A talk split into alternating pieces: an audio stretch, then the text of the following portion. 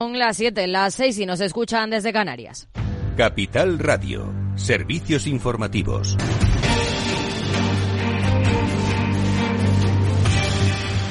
¿Qué tal? Muy buenas tardes. El Parlamento Europeo da luz verde definitiva a las nuevas normas de la Unión Europea para mejorar la transparencia en sus mercados financieros, que incluyen la prohibición de que los corredores de bolsa reciban pagos por enviar órdenes solo a ciertas plataformas y la creación de registros centralizados de información financiera. La Comisión Europea había propuesto en 2021 modificar estas normas con el objetivo de facilitar el acceso a la información financiera, estimular la inversión y diversificar las fuentes de financiación en un intento de dar un empujón a la Unión de Mercados de Capitales del bloque. Desde Bruselas también consideran demasiado prematuro hablar de un posible pago parcial del cuarto paquete de fondos de recuperación después del rechazo del Congreso de los Diputados al decreto que contemplaba la reforma del subsidio por desempleo, uno de los compromisos vinculados del Ejecutivo español con Bruselas. Escuchamos a Valdis Dombrovskis, vicepresidente económico comunitario.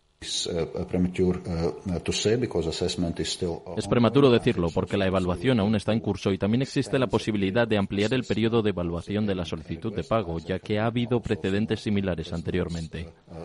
Así que en este momento no puedo comentar sobre el posible resultado de esta evaluación. También depende de la intención de las autoridades españolas abordar esta situación en un plazo más breve.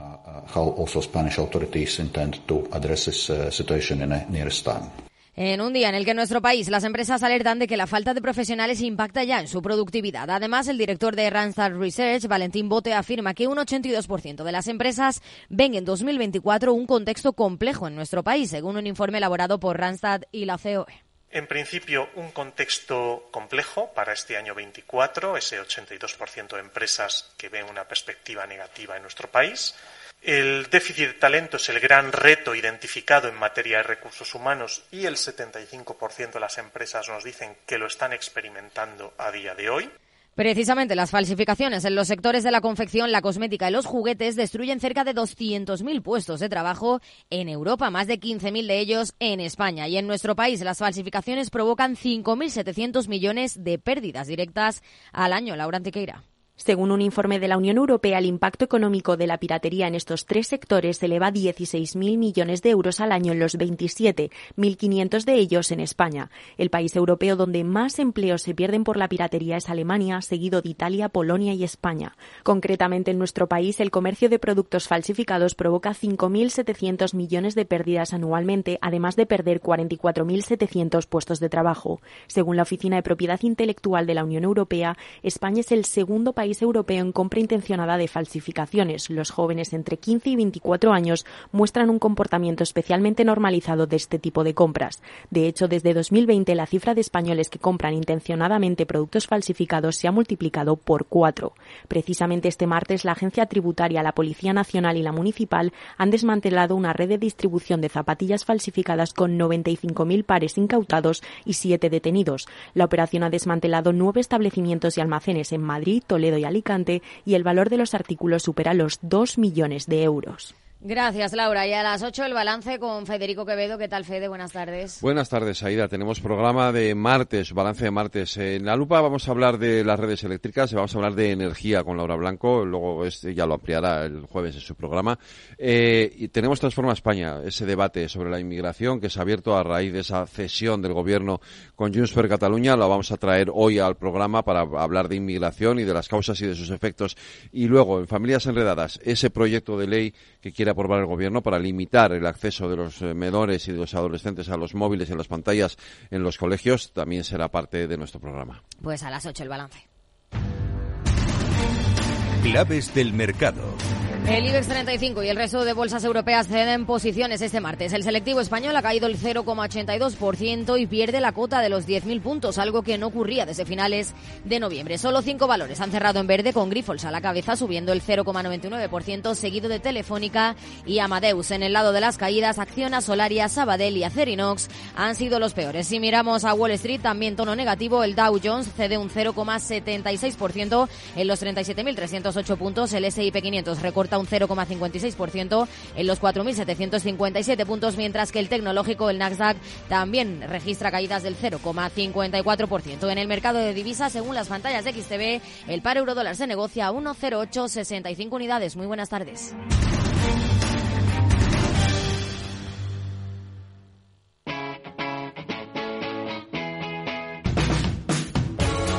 Capital Radio. Despierta la economía.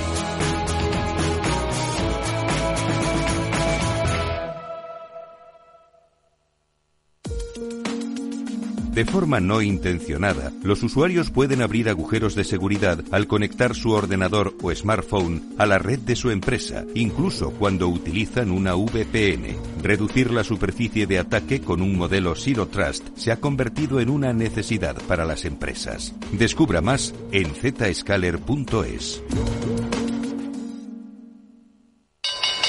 Si te consideras un apasionado de los mercados financieros y te interesa la bolsa, debes saber que comprar o vender acciones y ETFs con XTB no tiene ninguna comisión hasta 100.000 euros. Abre tu cuenta 100% online en 5 minutos. Un broker, muchas posibilidades. XTB.com. A partir de 100.000 euros al mes, comisión del 0,2%, mínimo 10 euros. Invertir implica riesgos.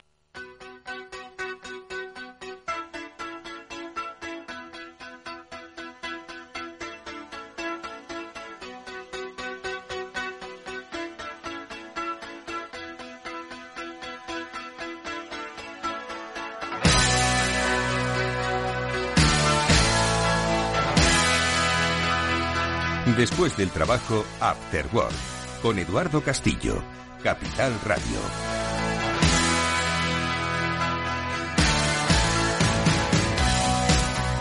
¿Qué tal amigos? Buenas tardes, bienvenidos a este After Work. Ya comienza en Capital Radio un día más para analizar lo que nos cuentan y nos dicen que hacen sobre la economía. Bueno, pues sobre eso hablaremos a lo largo del programa. Digo, nos cuentan y dicen lo que hacen son pues, quienes gobiernan y regulan. Los políticos, que son los que tienen en su poder pues la eh, potestad de cambiar las normas que nos afectan a los consumidores. Bueno, pues con Félix López y con Chimo Ortega hablaremos de pues las ah, novedades económicas que se han producido en las últimas semanas y que tienen que ver con pues eso cómo los ciudadanos se relacionan con su bolsillo. Lo decimos pues a propósito de ya pasó la semana pasada apenas ya nadie se olvida, ¿no? De esas sesiones que se produjeron en el Congreso Senado y en donde se hicieron determinadas concesiones de carácter político y además en, de una forma pues donde antes la política no la había visto nunca. Bueno, digo antes hace unos pocos años, porque en los últimos años, en los últimos siete, ocho años, la política española se ha acostumbrado a ver cosas interesantes. Bueno, pues un paso más en esa forma de hacer política en España se dio la semana pasada y entre las propuestas que y cesiones que se dio a Junts eh, por parte del gobierno para eh, que apoyase sus decretos, decretos también de carácter económico, hay que decir, pues figuraban, aparte de lo de la inmigración, que es lo que quizás más se ha comentado, dos temas de carácter económico. El IVA del aceite de oliva, el IVA del aceite de oliva y el tema de la publicación de las balanzas fiscales. Bueno, pues un par de cosas hablaremos de esas y seguro que otras muchas más con Félix y con Chimo, a los que enseguida saludo. Está Jorge Zumeta en los mandos técnicos del programa. Os saludo Eduardo Castillo. Bienvenidos.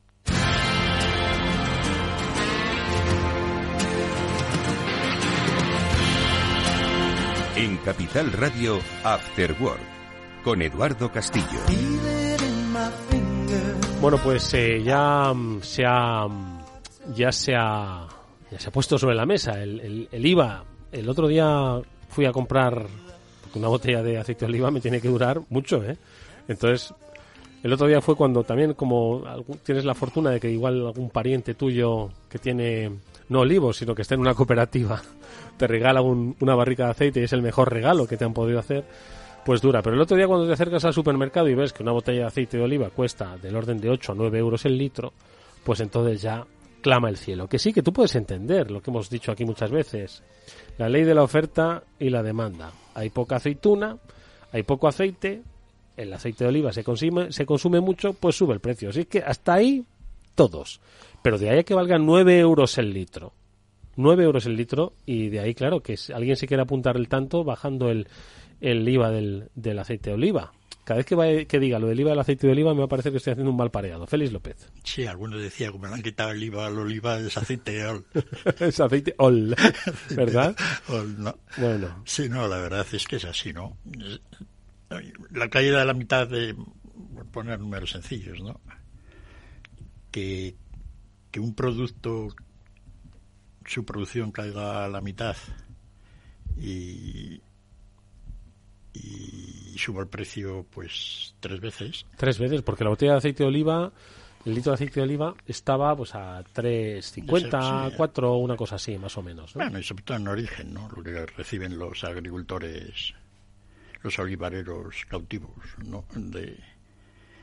Y entonces, bueno, una de las cosas curiosas es que si el precio, si la producción ha caído a la mitad y lo que reciben los agricultores es dos veces y media, tres veces, curiosamente los agricultores reciben más ingresos. Es decir, a los agricultores en conjunto la situación les ha subido algo los costes también, con lo cual, pero en conjunto no es a los que peor les ha ido, afortunadamente para ellos. ¿no? Claro, hay gran, digamos, diversidad de situaciones entre los agricultores. Aquel agricultor que haya podido mantener la producción porque ha tenido agua, porque, yo sé, por alguna situación específica, pues ese se ha hinchado, gana dinero. ¿no? Aquel agricultor que, sin embargo, la producción se le ha hundido, pues le ha ido muy mal. En conjunto, pues no les ha podido ir mal simplemente haciendo números de una manera. Entonces, ¿a quién le ha ido mal? Pues le ha ido mal a los consumidores, mm. que antes pagaban eso, 3, 4, euros, y ahora pagan 8, 9. ¿no? Entonces, los consumidores.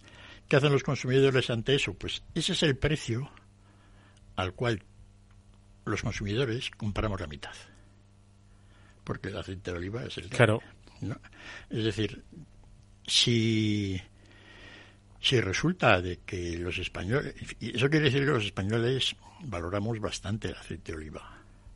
Digamos es una cosa importante para nosotros. Porque si no pues hubiéramos sustituido por cualquier otra cosa.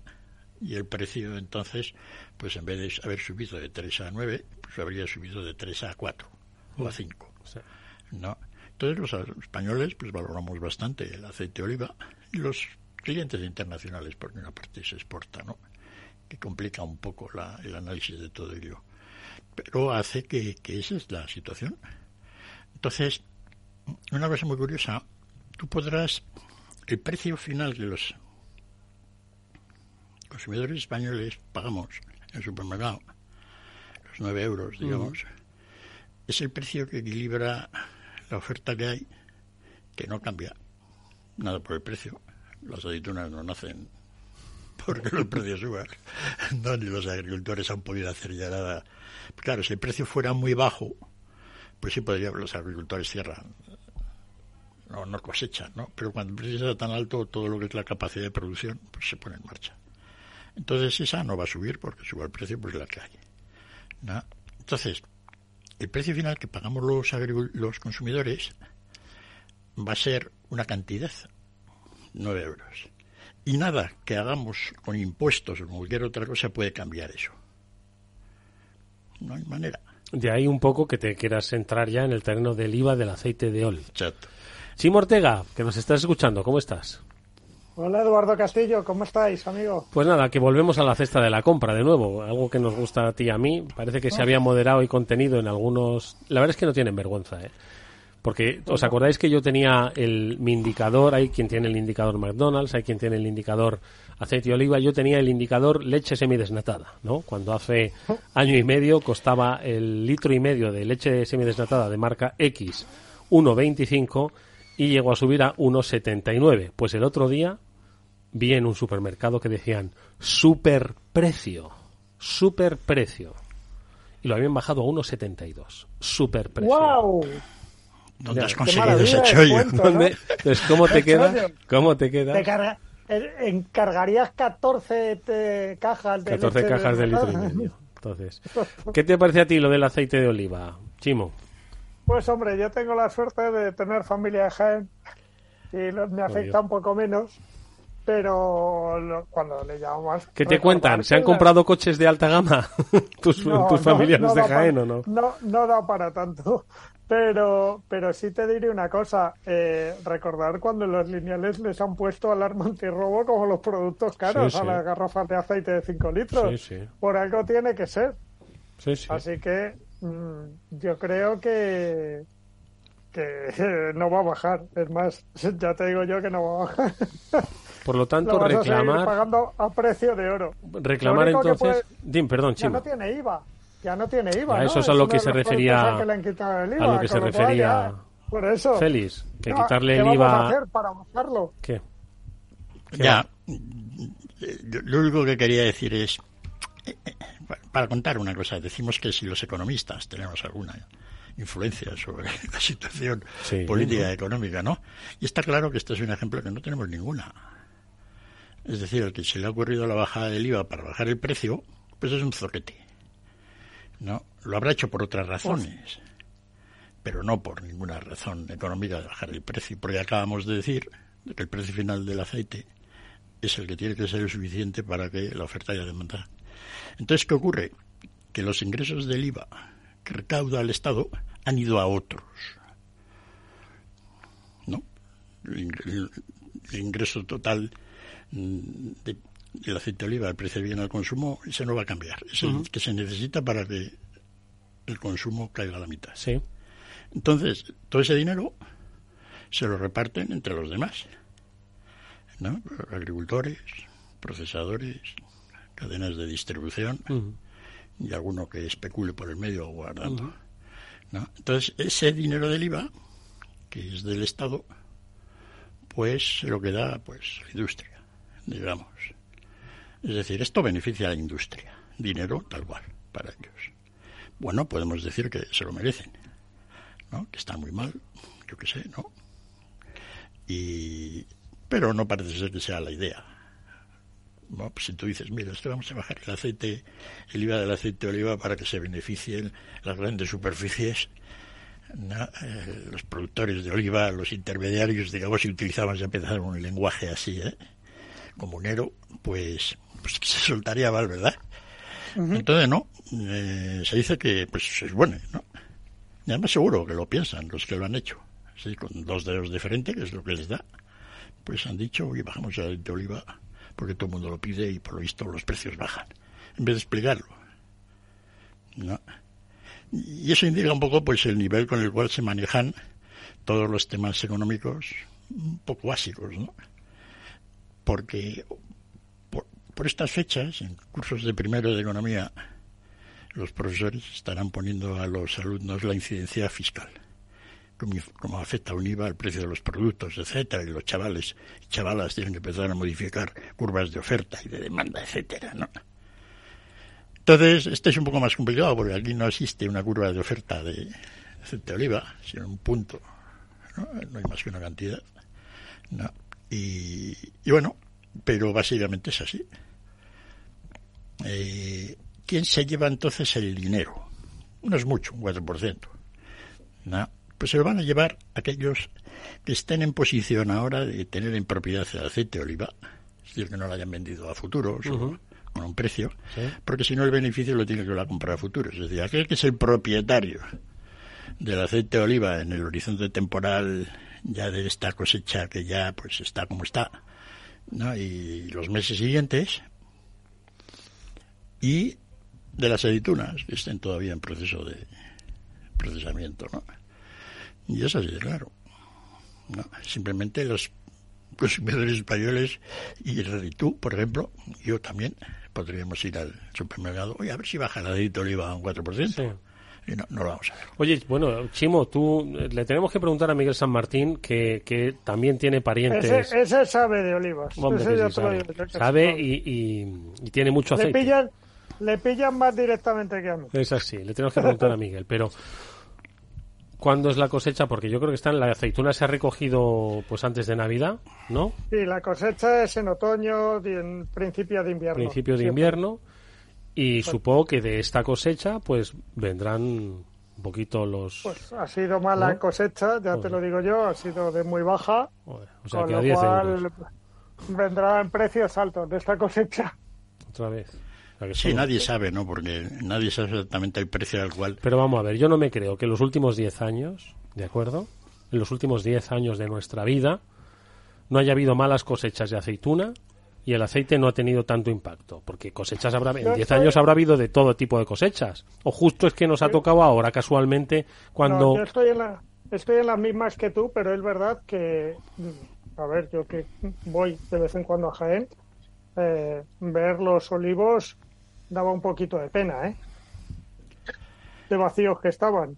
Sí, no, mm, había años, yo he visto los olivos que se caían las ramas de lo que pesaba la aceituna y este año no, este año estaban muy, muy vacíos.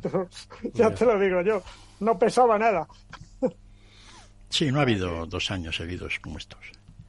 En la última década, incluso antes, ¿no? O sea, que lo que tú preguntabas, no me creo que, pues créetelo. Pues créetelo. créetelo. Es así, ¿no? Ha sido todo desastroso, ¿no? Entonces las razones son claras, no hay aceite. Y como decimos los españoles lo valoramos, porque estamos pagando ese aceite, si no, no lo compraríamos, ¿verdad? Utilizaríamos, yo qué sé, aceite de soja. Otra cosa. O mm. mantequilla. Mantequilla. Como los franceses. Mm. Mm, aceite de, ¿no? Como los chinos, ¿no? Podemos ya... Exacto. Entonces, no, no, es así la situación. Pero lo que yo quiero decir es que eh, la bajada del IVA no va a repercutir nada sobre el precio. Es que habría que bajar el IVA toda la cadena de valor, si quieres. No sé, Félix, te pregunto, ¿eh? es pregunta, no es afirmación. Bajando el IVA todo lo que es la cadena de valor, porque claro, está la logística, está el transporte, está la distribución. Hay un montón de cosas que afectan a ese precio del aceite. Si le bajáramos el IVA a toda la cadena, ¿Eso afectaría o tampoco? Nada. ¿O no valdría para nada? Nada, porque el precio final lo marca lo que pagamos los consumidores no, si, fue, si eso para Todos los precios se marcan en función de la oferta y la demanda, vamos. Sí, pero en este caso. pagándolo, lo pagaremos. En este caso, el tema de oferta es más confuso, teóricamente hablando, ¿no? A la demanda sí, porque podemos oscilar con ella. La oferta la que hay, ¿no? No hay. Normalmente una curva de oferta es un ejercicio de lo que puede subir la cantidad de ofertadas y suben los precios, ¿no? Y en este caso pues nada, no puedes ofertar más. Cuando hay stocks de un año para otro, que en el aceite de oliva hay algo, aunque no se puede almacenar mucho porque el aceite de oliva se estropea al cabo de unos meses, no pues juega un poco qué es lo que ha ocurrido. Es decir había unos stocks que el año pasado pues se han puesto en marcha pensando que el aceite mm, que esta campaña pudiera ser mejor no y entonces pues pues de alguna manera pero los stocks se han ido acabando el aceite sigue siendo escaso y lo que comentaba y que puede ser incluso los precios más altos no porque no sabemos muy bien el efecto de los stocks. Pero todo esto de reducir IVA etcétera no sirve para nada para reducir el precio. Esto es un tema que, que, Chimo debería saber muy bien porque siempre esto de dar subvenciones a los consumidores etcétera no de, de los coches y IVAs etcétera de para promocionar ciertas industrias, al sector, al sector industrial le gusta mucho. Porque es básicamente dinero que les metes directamente a ellos en el bolsillo. ¿no? Parece que es una cosa para el consumidor, ¿no? En el caso de los coches menos, en el caso del aceite de oliva, pero es como si realmente va el gobierno, baja, da subvenciones al consumo, diría, pues se aprovechan los consumidores. No, pues no. ¿No? Es decir, básicamente depende de un poco también cómo estén las curvas ahí de oferta de la industria alimentaria, de la industria automovilística, por eso es dinero que ingresa a la industria automovilística en su conjunto. Por eso les gusta tanto. No es que con eso hay más consumo, ¿no? Y por lo tanto, no, pues ya sabemos que la industria automovilística ya sabe que vender muchos coches no es buen asunto. Tienes que venderlos pues, más caro. Poquito a poco. Más caro. Poquito a poco. Y ahí estamos, ¿no? Y, es un indicativo, pues eso, de la situación general, ¿no? De tú como gobierno, ¿ha contado alguien esto? ¿No? ¿Te han pensado algo? son decisiones que uno toma, ¿no? Y, algo, y, a la gente, pues en principio, pues oye, pues que pague el aceite, el IVA del aceite de oliva, pues como herramienta de publicidad parece razonable que me haga lo que se preocupa al gobierno. Y es cierto, porque es una cantidad de pasta grande que dejamos de tener los españoles, que damos a los productores de aceite de oliva ese dinero es del Estado, es nuestro, ¿no? Pues no, así es el asunto, ¿no? Bueno, pues eh, en fin, la verdad es que me ha gustado mucho, ¿no? Esta pequeña reflexión, porque nos van a distraer con, con fuegos artificiales con respecto al, al, IVA del aceite de oliva, pensando que nos va a repercutir y no vamos a encontrar, eh, por lo menos a corto plazo, pues la vía para que baje de los 9 euros, que madre mía, ¿cómo tiene, ¿cuánta aceituna tiene que haber en los próximos años para que esto baje. De todas formas, una pregunta, ¿eh? Vamos a hacer verificación. Usuarios de redes sociales te comparten fotografías que, claro, no sabes ni cuándo son, ni cuándo están hechas, ni el precio cuando, cuando se fijó, si es una foto de 2016 o de 2000 o de 2013. Te dicen un supermercado de Irlanda, una fotografía de un aceite de oliva hecho en España eh, importado pues mm, eh, hacia Irlanda o hacia el Reino Unido, ojo, y, que vale cuatro euros y medio. ¿Esto es así? No es así, esto es un bulo. Es que no tenía tiempo yo para ponerme a verificar. No, el, tema de que se pueda encontrar en algún país extranjero aceite barato sí. es porque el, que tiene ese aceite barato en el extranjero está despistado. o sea, no quiere regalarlo. Porque lo que te diría que a ti, imagínate que eres una cadena de supermercados irlandesa, ¿no? Y tienes el almacén lleno de aceite de oliva, pues a tres euros y medio, pues si lo vendes a cuatro y medio, ¿verdad? Y entonces te enteras de que lo puedes vender en España o deberías enterarte de que lo puedes vender en España a 8 euros. Pero no, prefieres oye, ponerlo allí en los lineales para que los irlandeses pues puedan seguir haciendo sus lo que hagan aceite de oliva de los irlandeses, echarlo a la ensalada de remolacha para que para que la cosa le sepa mejor, ¿no? No, es simplemente ya no creo que eso exista, eso se habrá consumido algún español habilidoso, pues, ¿no? Se habría ido a Irlanda a comprarle todos los stocks de aceite de oliva y traérselos para acá. Bueno, está más o menos, está más o menos en precio, ¿eh? porque mira, me acabo de meter, por ejemplo, en el Costco del Reino Unido, ¿vale? Costco.co.uk, ¿de acuerdo? Y he puesto en la búsqueda eh, olive oil, ¿no? Y tenemos aquí uno italiano, madre mía, no saben estos, que dice Filippo Berio Madre mía. Madre mía, encima italiano. ¿Sabes lo que cuesta? ¿Sabes lo que cuesta el, el Filippo Berio? 15 libras. Extra Virgin Olive Oil. De, qué tamaño? 15 libras, sí, sí. ¿De, litro? Sí, sí, un litro. Bueno, un litro y medio. Ah, litro y medio. 10, bien. 10 libras. Bueno, está un poco en, en línea, ¿no? 10 libras. ¿Aceite de oliva virgen extra o...? Virgen extra, sí. extra pues Virgin ¿eh? Olive Oil. A ver dónde está hecho este, porque dice que está no sabes dónde está hecho, a ver. Está hecho ahí en Jaén. Ahí, ese aceite donde va Chivo por la carretera. Un momento. Uy, madre mía, dice. Uy, madre mía, este aceite, el que le venden. Filippo Berio. Dice, producido con aceite de oliva extra virgen de eh, Italia, España y Túnez. Mm. Y Vamos, que compro donde hay. Sí. Sí, quiere decir de Túnez y de España. Sí porque el aceite de oliva italiano pues se exporta todo a Estados Unidos. A Estados Unidos, ¿no? Algo. Bueno, pues aquí está. Bueno, pues eso, ¿no? Así que está un poco. Está no tienen ahí una marca dispara, ¿no? Carbonel, a ver algo, ¿no? Oye, el Carbonel está carete. ¿eh? Pero bueno, oye, vamos a hablar de otro tema también que salió en ese, en ese acuerdo de, de aprobación de decretos. Era el relativo a las balanzas fiscales.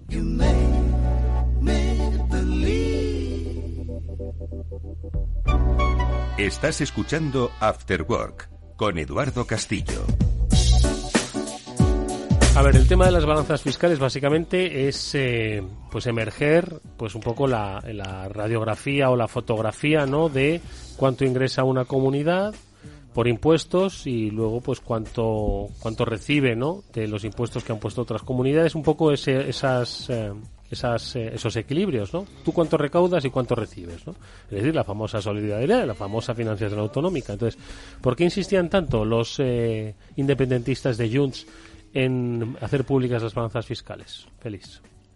Bueno, eh, para, para un independentista la balanza fiscal es la clave de España no roba. Sí, que es cuando nació, digamos, eh, no, no es que nació, el independentismo ha existido siempre, sino cuando el catalanismo esté bien llevado se transformó en, independentismo feroz. Sí, fue el año 2012. España, España en Sroba. Sí, los independentistas catalanes, pues a los socialistas de Zapatero no les iban a montar un pollo, pero al PP pues ya sí. Y entonces el año 2012, pues se publicaron las balanzas fiscales con una metodología aprobada por oficial del gobierno español, en el cual se calculaban dos balanzas, dos déficits. ¿No? Y entonces, pues de los dos déficits, los catalanes cogen el más grande, que le sale el ocho y medio del PIB catalán. Entonces dijeron que eso era mucho, una barbaridad, no sé qué. Y esa es un poco la, idea. Es decir, que dejaban de ingresar un 8% de... 8,5%, la diferencia entre lo que los catalanes pagan en impuestos, digamos, y lo que reciben del, gobierno. ¿no? Sí, ahora explicaremos un poco esto de que, que se debe pagar. Y esa es un poco la idea. Mascolel, que era el ministro de Economía catalán en el entonces, pues ya estirándolo, ocho y medio, pues está cerca del 10%, ¿no? Lo llamaba el diezmo. El diezmo. Así para darle metafóricamente, digamos, imagen de saqueo. ¿no? Y bueno, eso ha seguido así, ¿no? Durante unos años, pues eso se fue olvidando, pero a los catalanes, puesto que ahora tienen otra vez mano, pues lo vuelven a sacar y entonces han sumado todos esos déficits pues hasta la época de Viriato o antes, ¿no? no andaba por allí y entonces pues salen cifras 300.000 millones que debemos de etcétera, ¿no? Y bueno, esa es un poco la, situación. Eh, claro, yo hace años, cuando vi lo de los dos déficits, indicadores de balanzas fiscales, pues me quedé mosqueado, ¿no? Coño, estaba escribiendo yo un libro de indicadores, teoría de indicadores. ¿Pero por qué, por qué surgen dos? Mm, ah, explico. Eh, en el año 2005, el gobierno de Zapatero concedió a los secesionistas catalanes eh, una comisión de expertos que analizara las balanzas fiscales. Y entonces los catalanes habían diseñado un procedimiento que les llaman déficit monetario, que les da el 8,5%, en contra del procedimiento normal que se llama déficit calculado por el método del beneficio, que da un 5, 5 y algo. Entonces hay una diferencia de esos tres puntos, es bastante. ¿no? De 5, que es una cosa, pues oye, ya que eres más rico pagas un poco más, ¿no? Pasa ocho y medio, que es como un desfalco. Que es más cerca de 10, ¿no? Sí, sí, que ya pues copé, ¿no? Pagas mucho. Claro, los madrileños pagamos un 13, un 14%, pero bueno, eso queda aparte. ¿No? Entonces, sí, en aquella, un comité de expertos que, se creó, el Instituto de Estudios Fiscales, emitieron un informe y 100 páginas entre lo que es el documento y, y un anexo, ¿no? que incluye un poco toda la teoría con la cual pues se puede realizar esto, ¿no? Y dijeron que efectivamente había dos sistemas, que los dos eran perfectamente legítimos, decían, pero que tienen enfoques y tienen interpretaciones diferentes. Claro, vete todos los catalanes a hablarles de la interpretación, ¿no? Y entonces ellos siempre pues han cogido a lo más alto. Borrell hizo un libro, Los cuentos y las cuentas de la... que es el que más ha defendido un poco, digamos, la posición centralista o hispanista de que el déficit que calculan los catalanes no es correcto. ¿no? Pero no ha demostrado claramente que el segundo déficit, el monetario, sea económicamente un fraude, que es lo que es. Entonces hay dos sistemas en los cuales uno pues es perfectamente legítimo y otro que dentro de lo que es la economía, porque en la economía pues todos los economistas mienten y cuentan lo que quieren, ya da igual, nadie le va a pasar nada, ¿no? Pero científicamente es lo más parecido a, lo que se puede encontrar pues como un apaño, ¿no? Y es lo que es un apaño que habían creado los independentistas catalanes para eso. Y podemos explicar el apaño, es muy sencillo. ¿no?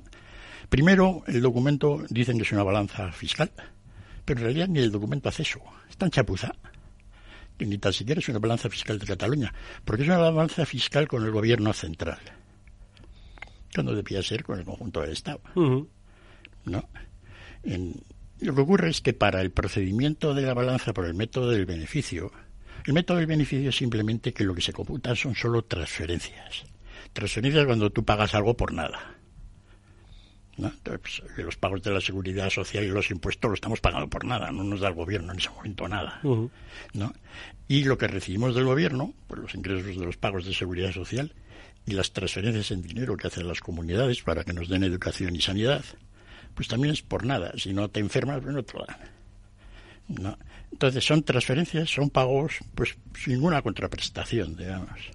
Pero en el régimen y ese da un 5%, que es lo lógico, ¿no? Es lo que realmente deberíamos ¿no? calcular, que es el método correcto.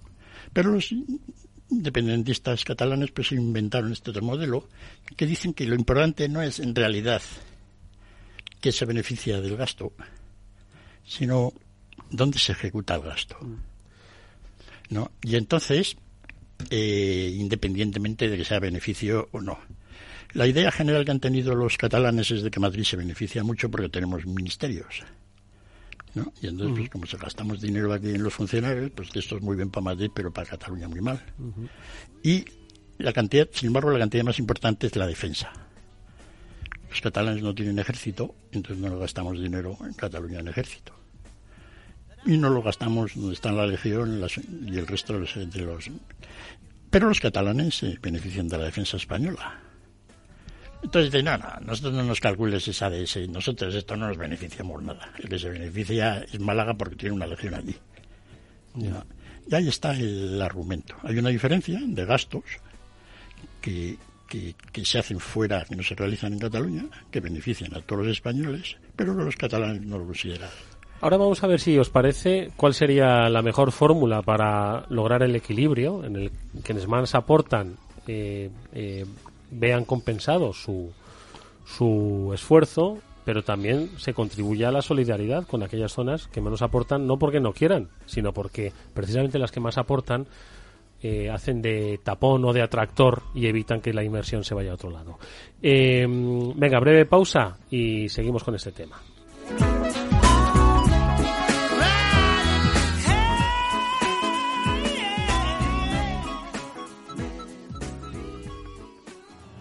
Un consejo si inviertes en bolsa, esto te interesa. XTB, tu broker con más de 15 años en España, tiene la mejor tarifa del mercado para comprar y vender acciones y ETFs. No pagues comisiones hasta 100.000 euros al mes. Si inviertes en bolsa quieres empezar, más sencillo imposible. Entras en xtb.es, abres una cuenta online y en menos de 5 minutos compra y vende acciones sin comisiones. Además, con atención al cliente las 24 horas al día. ¿Qué estás esperando? Miles de clientes ya confían en xtb.es. Un broker, muchas posibilidades. A partir de 100.000 euros al mes, la comisión es del 0,2%, mínimo 10 euros. Invertir implica riesgos.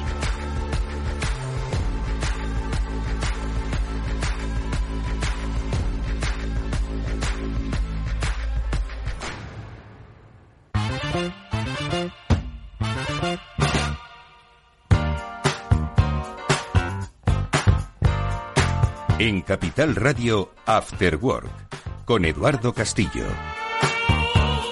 Bueno, hay alguna solución posible si es que no la ha habido. ¿Os acordáis del sudoku de la el sudoku, no el sudoku, el sudoku de la financiación? El precisamente, ¿no? El debate político económico que surge en torno a las comunidades que más aportan, las que más reciben, hay comunidades que tienen poca generación de riqueza y una población cada vez más dependiente pues por eh, una demografía eh, más envejecida. Pero ¿qué quiere que le diga? Vamos a rehacer el mapa. Vamos a fomentar, pues por ejemplo, un tren, un tren digno a Extremadura. Eso igual hace que gente que haga negocios pues los haga un poquito más, ¿no? En Extremadura, incluso vinculándolo con Portugal, ¿no? Es que el debate está envenenado por todos lados, ¿no? Porque es que es un debate, un debate Digamos que el, mal es endémico, ya pues es muy prácticamente imposible, difícil, nada más, nada más que parchearlo, Chimo. A ver, es que ahora mismo yo no sé si económicamente hay una solución o hay que tirar para adelante, que se dice, y, ver cómo salimos, porque cada vez la solución está peor, porque no sé, pero hoy he visto una encuesta de quién se consideraba clase media en España eh, que se supone que es la gente que Igual tiene tendríamos que hacer esto, ¿eh? Perdón, Exacto. Y, cada vez se considera menos gente clase media.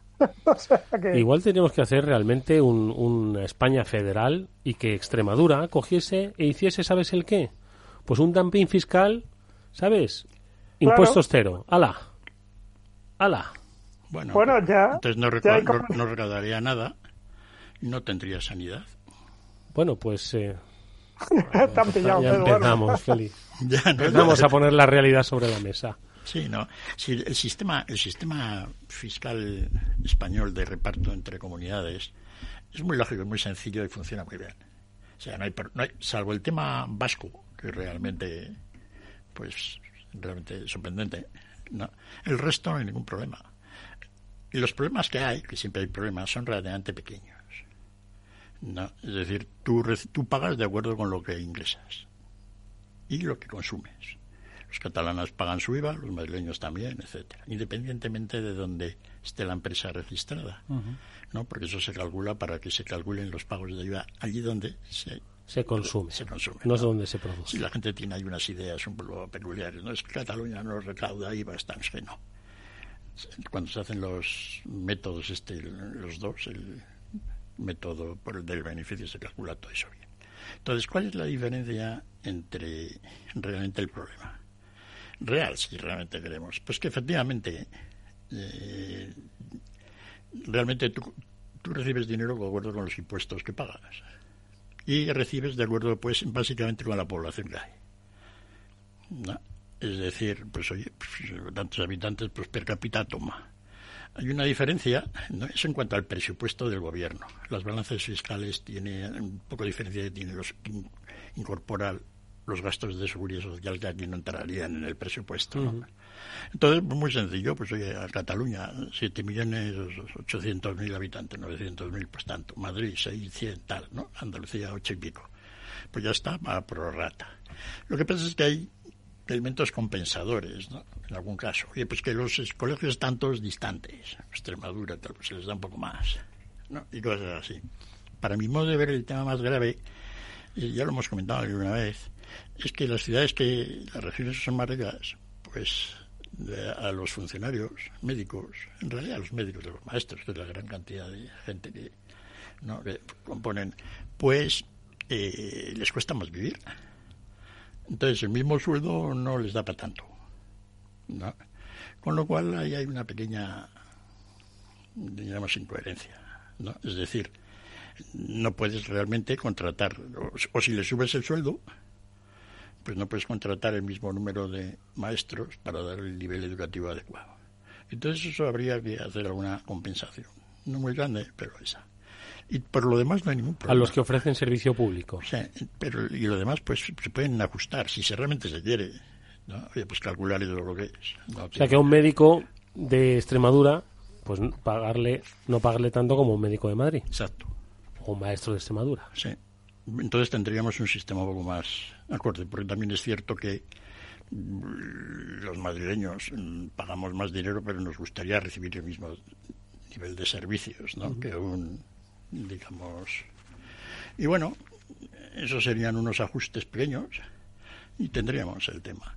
El problema es que en España pues, se ha mezclado todo. Primero el tema vasco, privilegiados absolutos, y luego pues todo este asunto catalán, que mezclan, digamos, el déficit de, de, déficit público que les corresponde, que sería un mil y pico, dos mil millones de euros, que habría que quizá darles más, ¿no? Con las balanzas fiscales, que según ellos, por su procedimiento, pues son 20.000. ¿no? Entonces queda todo mezclado de una manera, digamos, para la gente, ¿no? Pues para, los profesionales me imagino que no. ¿no?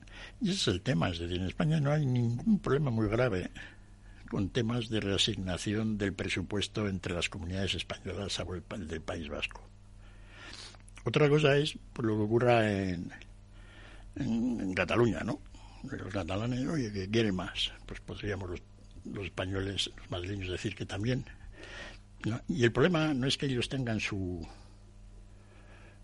su, digamos, autonomía fiscal, sino que una vez que la tienen, pues harían como los vascos, pagan todo lo que deben pagar para mantener el Ministerio de Defensa, ¿no? las cosas públicas, ¿no? Y entonces pues veríamos, ¿no? Porque en principio, si, si, si ellos ingresan y se hacen su seguridad, si se hacen su sanidad, educación, y contribuyen pues al gasto común, ¿no? Pues bueno, tendría que haber también un poco de compensación intraterritorial, etcétera, para que los pues la gente de Cáceres pues no quedara digamos un servicios peores, ¿no?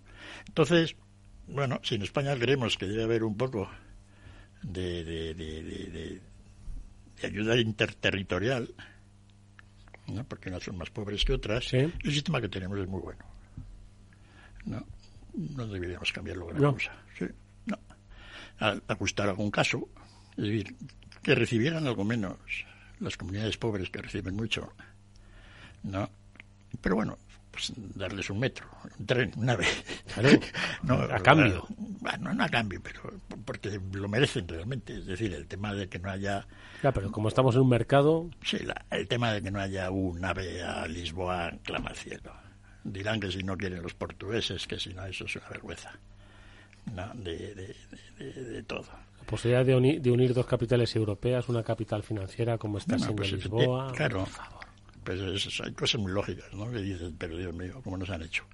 Pues bueno, hay en los portugueses sus políticos y los españoles los nuestros y así andamos.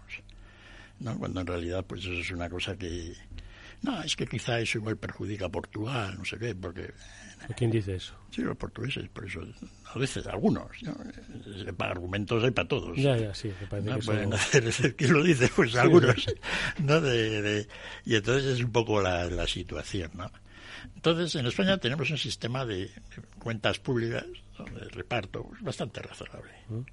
Que los catalanes, pues, eh, pues, han embarranado con este tema de la balanza fiscal. Para, digamos, arremar pues unas cuantas ascuas a su sardinilla. Mm. ¿no? Y, bueno, es curioso porque... ¿Mm? no, decía, que lo de, me ha gustado lo del término de, de, la, de arrimar el asco a la sardinilla. Es que me ha llenado, me ha llegado al alma. Hombre. Sí, bueno, sardinota, luego. Sí, exacto. Sardinilla. lo de sardinilla. me ha llegado al alma. Reivindicación, pues. Eh, porque al final se puede reivindicar, ¿no? Pues yo creo que la. se, se son muchos factores, no se puede simplificar. ya, ya, pero si, pero si tú creas un organismo, creas un comité de expertos y, realmente das herramientas a alguien para enredar todo, pues es bastante grave. Uy, a mí lo de los comités de expertos me vais a perdonar porque estoy muy acostumbrado en mi sector. Ya, ya, eso ya, no, eso ya no es cuestión de sardinas. Eso es altamente peligroso. igual, en España cada vez que hay un comité de expertos pues nos podemos agarrar. Por eso. los expertos no saben de lo que van a comentar porque van a hacer lo que quiera el gobierno de turno que está dirigiendo la comisión de expertos, ¿no? Fijaros que la, el régimen monetario este que dicen los catalanes, analizan el déficit de acuerdo allí donde se realice el gasto. Porque oye, que el gasto no es lo mismo que se gaste el dinero en Madrid en funcionarios que en Barcelona, por eso genera empleo, etcétera, ¿verdad? Bueno, entonces pues lo ves así, es verdad, estamos así generando empleo. Claro, en España si hay un funcionario en Madrid del Ministerio de Sanidad que, que trabaja y recibe un sueldo, pues eso a Madrid le beneficia algo. Pues sí, pero también le perjudica porque esa persona podría estar haciendo otra cosa. Podría estar en una empresa farmacéutica, ¿verdad? Que quizás sea más. Entonces eso no lo tienen en cuenta con este procedimiento, con lo cual es realmente peculiar, ¿no? si se consignan beneficios pues a unas autonomías, no a Cataluña en este caso, sin ningún coste. Pero luego lo curioso del caso es lo siguiente. Entonces, hay que contar allí donde se realiza el gasto. Pero el gasto en España no solo lo realiza el gobierno central, lo realizan también las autonomías, ¿no? Entonces, la autonomía catalana, perdón, la autonomía de Andalucía, por ejemplo, se gasta todos los años unos 3.000 millones de euros en Cataluña.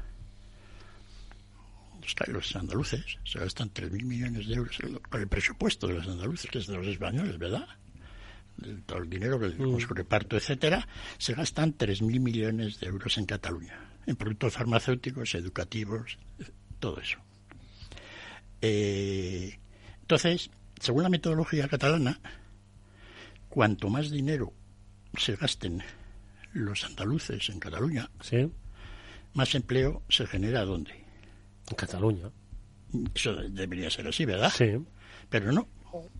Es decir, el método dice que donde más se genera dinero, más empleo, es en Andalucía. Es decir, el gobierno andaluz, cuanto más dinero se gasta en Cataluña, más eh, empleo genera en, Sevilla. En, Sevilla. Sorprendente, ¿verdad? Sí, sí, hasta. Por eso es un fraude todo esto. Pero, pero ¿qué, argumentan para No, no lo argumentan, lo, lo, han creado de tal manera que eso no se compute. Que todo el gasto intercomunitario español, entre comunidades, porque bajo el régimen del beneficio, que es el normal, entre las comunidades españolas no hay pagos. Más que un poquitín por sanidad, que uno esté en un sitio, otro en otro. Pero no, la, comunidad económica de Madrid no le da dinero a, la comunidad de Andalucía por nada, no por ningún servicio público. En, en, Albania sí, en Albania como los Landers son los que cobran o los que recaudan el impuesto de la renta. Cuando el gobierno hace un reparto territorial también, en vez de que todo el mundo le pague el dinero al gobierno central y él lo, reparte, cada lander hace un pago al resto. O sea, en Alemania hay pagos entre los diferentes landers, comunidades autónomas, que son transferencias, es decir, pagos por nada. Pero en España no. Entonces, esa, esa situación de que en las comunidades autónomas españolas no hay pagos de transferencias, directamente se ha pasado al régimen monetario. Pues, igual, se ha colado. Como que no haya pagos del presupuesto español pues, de las comunidades, pues a Cataluña. Y así desaparecen 20.000 millones. No solo el déficit el déficit, el déficit por el método monetario es una barbaridad económica. No debería, lo dice incluso el documento al final, pero se lo han pasado por el forro. ¿no? Eh, es una barbaridad, pero pero si lo calculáramos bien, en vez de ser los 20.000 millones que dicen, sería cero porque esa es más o menos la cantidad que todo el resto de las comunidades autónomas se gastan en Cataluña. En realidad, la profesión económica de Cataluña, su ventaja económica básica, más grande, de donde vive un montón de catalanes, es vender al sector público español, disfrazado de autonomías. Ese es el negocio más grande que tiene. El segundo, y el segundo es la alimentación. Que, digo que es eh, la propia venta a, las, a las autonomías, es evidente. Bueno, pues eso no está calculado. En el, en el déficit fiscal catalán, este que dicen que es el diezmo, toda esa enorme gestión de dinero no está calculado. Por eso digo. ¿Cómo se lleva a cabo, dices, esta, este, estas compras? Compras entre comillas, claro. No, cada, cada, en España podríamos tener, por ejemplo, sería muy razonable, no el desmadre que hay ahora, que hubiera un sistema centralizado de compras farmacéuticas. Algunos lo dicen, porque esto queda en cada autonomía. Entonces, pues cada empresa farmacéutica tiene que negociar ahí con las ¿no?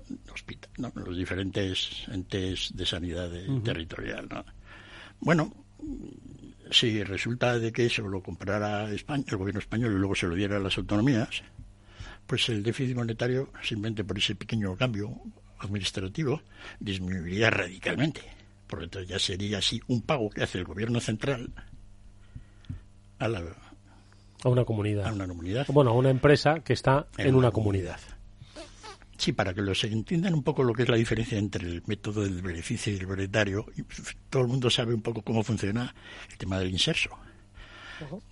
que de alguna manera pues el gobierno español da un dinerillo a los jubilados españoles pues para que con ese dinero y lo que pongan pues estén una semana de vacaciones por ahí entonces en el en el caso español pues el jubilado catalán que vaya a Benidorm pues ahora por estas fechas, ¿no? Es ideal para, para, hacer esto, pues le dan pues 100 euros, 150, yo creo que sean cantidades pequeñas, ¿no? Pero bueno, todo ese dinero en el régimen del beneficio computa como, digamos, ingreso catalán. Pues claro, se van a beneficiar los jubilados catalanes, que van a... Pero bajo el régimen monetario no. Bajo el régimen monetario el que se beneficia es el hotelero de... De venidor. De venidor. ¿No? Entonces, bueno, pues sí, también, ¿verdad? Claro, esto encaja mejor cuando hay situaciones como de recursos sin utilizar. Pues el hotel en invierno pues, está allí, no, ya que lo pones. Pero claro, el hotelero de venidor tampoco se beneficia tanto porque tiene que contratar gente. Ah, pues mira la gente que está en el paro a trabajar. Entonces todo esto tiene un cierto esquema lógico. Claro, o sea que entonces si al final generas trabajo. ¿no? Entonces, que, pero, esto está muy, muy envenenado. en teoría, en teoría de esos días que aprendo, Eduardo, porque es que no me atrevo, no me atrevo con esto porque se me escapa, lo reconozco, está tan liado. yo, lo que creo, me he pasado meses tratando de descifrar esto, años, tratar de descifrar el documento hasta simplificar así lo que es, ¿no? Y entonces dices, pero ¿cómo? ¿Cómo, pues, se, ¿Cómo se han podido ocultar 20.000 millones de euros, que es todo el déficit fiscal por el método monetario catalán, sin que aparezca. En fin, eh, como dice Chimo, eh, a mí también me cuesta. Bueno, y Feliz lo está estudiando y para eso viene luego a contarnos la lección de una manera yo creo que muy clarividente. Félix López, muchas gracias como siempre. Un tema que te apasiona, ¿eh? Volveremos sobre este y otros temas vinculados. ¿Vale? Gracias por todo. Chimo Ortega, gracias también por haber estado con nosotros un día más. un fuerte abrazo, amigo. Gracias por el máster. Nada, las lecciones gratuitas del Afterworld a manos de Félix López. Nos vemos mañana en el, eh, en el programa a las 19 horas en la Sintonía Capital Radio, como siempre. Venga, hasta entonces.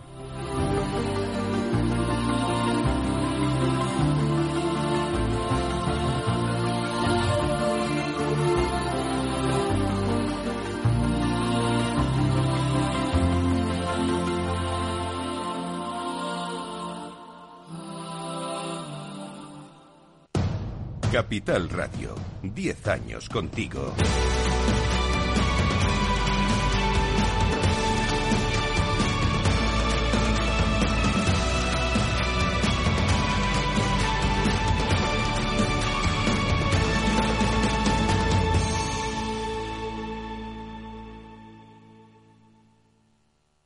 ¿Qué es ir más allá? Con Arval podrás llegar donde te propongas de la forma más sostenible y asegurar un mundo mejor contribuyendo a la seguridad en carretera, al futuro de las ciudades y a la calidad de vida. Ser responsable sin tener miedo al liderar el cambio. Arval, la transición energética arranca aquí. Más información en arval.es.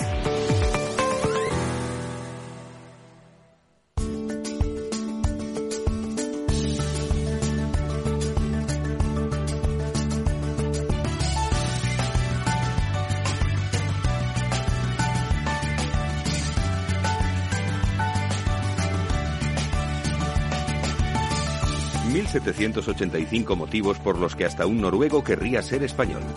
Motivo gastroeconómico. Si te pregunto cuál es el país con la mayor superficie de viñedos del planeta, ¿qué dirías? Pues pensaría en Estados Unidos, o en Francia o en Italia. Es España el mayor viñedo del mundo, puesto que cuenta con casi un millón de hectáreas dedicadas al cultivo de la vid.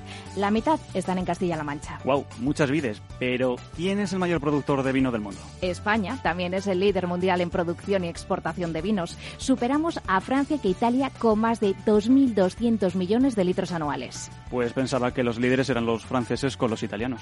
Pues no solo en cantidad, también en calidad. En España contamos con más de 4.000 bodegas y 71 denominaciones de origen. Y también en premios mundiales, 17 bodegas españolas están entre las 100 mejores del mundo. Del libro 1785 motivos por los que hasta un noruego querría ser español.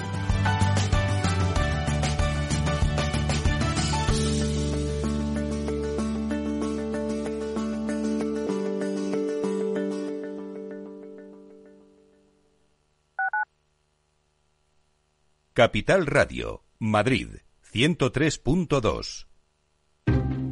Inversión inmobiliaria acompaña al mercado inmobiliario en este nuevo ciclo. Todos los jueves de 10.30 a 13 horas, el inversor encontrará las claves para realizar su mejor inversión. La mañana de los jueves en Capital Radio tomamos el pulso al sector inmobiliario. Noticias, análisis de mercado y debates donde los protagonistas del sector podrán contar en primera persona los retos a los que se enfrenta el ladrillo. Inversión inmobiliaria pone la voz al sector inmobiliario. Aquí, en Capital Radio.